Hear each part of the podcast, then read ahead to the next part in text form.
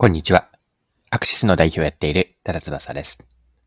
今回のテーマは、楽しさと強みを追求する方法です。くら寿司を取り上げるんですが、くら寿司がなぜ回転寿司にこだわり続けるのか、その秘密を明らかにしながら、最下を図るための自社の強みを明確にし、そして強みの源泉を守り続けることの重要性、こんな話を展開できればと思います。よかったら最後までぜひお付き合いください。よろしくお願いします。はい。世間を騒がせた迷惑行為の影響もあってか、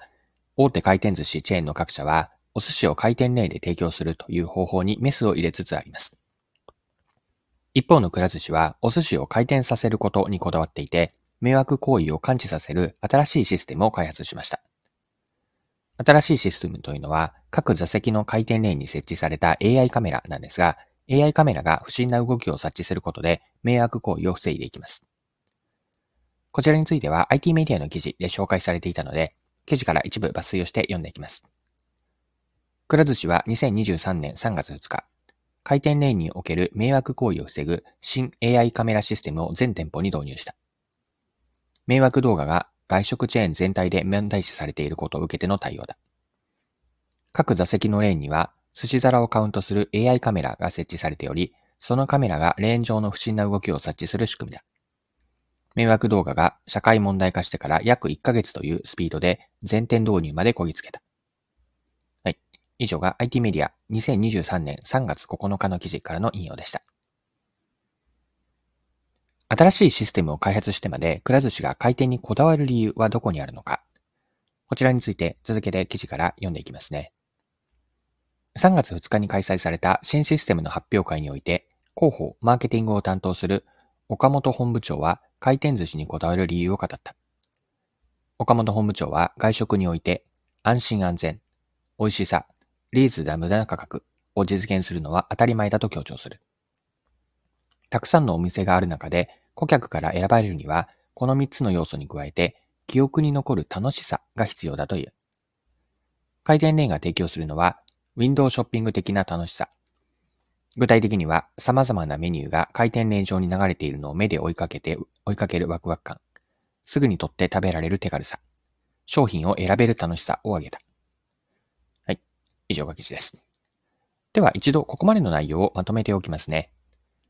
くら寿司は回転レーンでの迷惑行為を防ぐために新しい AI カメラシステムを開発し、全店舗に導入しました。新システムを開発し、回転寿司にこだわる理由というのは、安心安全、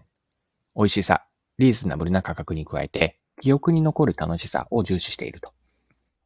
くら寿司は回転レーンをあくまで残していって、ウィンドウショッピング的な楽しさとか、すぐに取って食べられる手軽さであったり、商品を、たくさんの商品が流れてくる中で選べる楽しさをお客さんに提供していくと。こういったことが前半の内容でした。はい。それでは今の内容を受けて後半のパートに入っていくんですが、今回のくら寿司の事例から学べることについて掘り下げていきましょう。回転寿司チェーンの回転レーンは単に店舗運営を効率化するだけではなくて、お客さんに楽しさやワクワク感を提供するための大事な要素なんですね。ウィンドウショッピングのような楽しさを通じて、他の料理店にはないユーザー体験を提供し、これによって再化を図っているんです。もし仮にですが、回転レーンをやめれば、別の価格、別の価値ですね。別の価値を提供することが必要になります。くら寿司は新たな AI カメラのシステムを開発、導入したわけですが、これは強みやお客さんへの提供価値を死守するための投資であって、顧客体験の向上につなげていくと。まあ、それぐらいの覚悟を見て取れるわけです。今回の事例からの学びを一般化するならば、自分たちの強みとは何か、この自社の強みのを何かというのを明確にすることの重要性なんです。強みとはお客さんに提供する価値であって、他ではなく自分たちが選ばれる理由です。くら寿司の場合で言えば、回転レーンがその強みの一つとなります。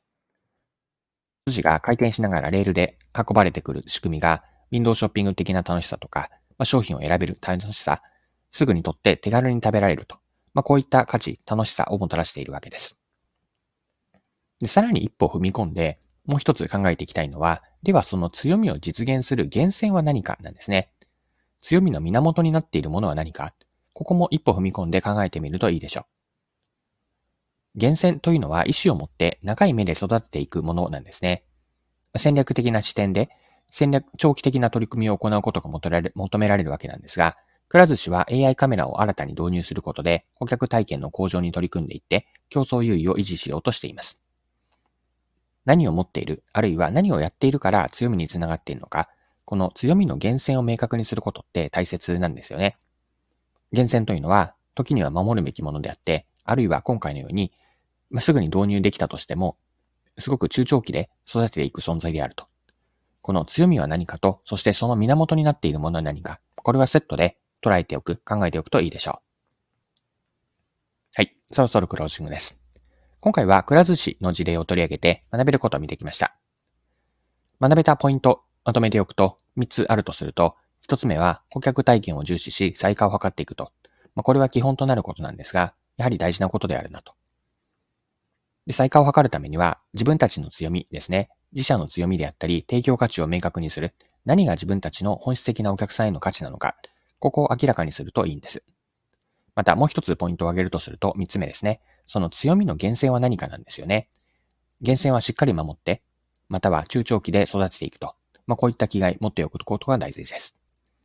お客さんに提供する価値を自社の強みにしていって、価値の源泉を強化していくこと。これによって長期での成功につながるのかなと。これが今回、くら寿司から学べることです。はい。今回も貴重なお時間を使って最後までお付き合いいただきありがとうございました。それでは今日も素敵な一日にしていきましょう。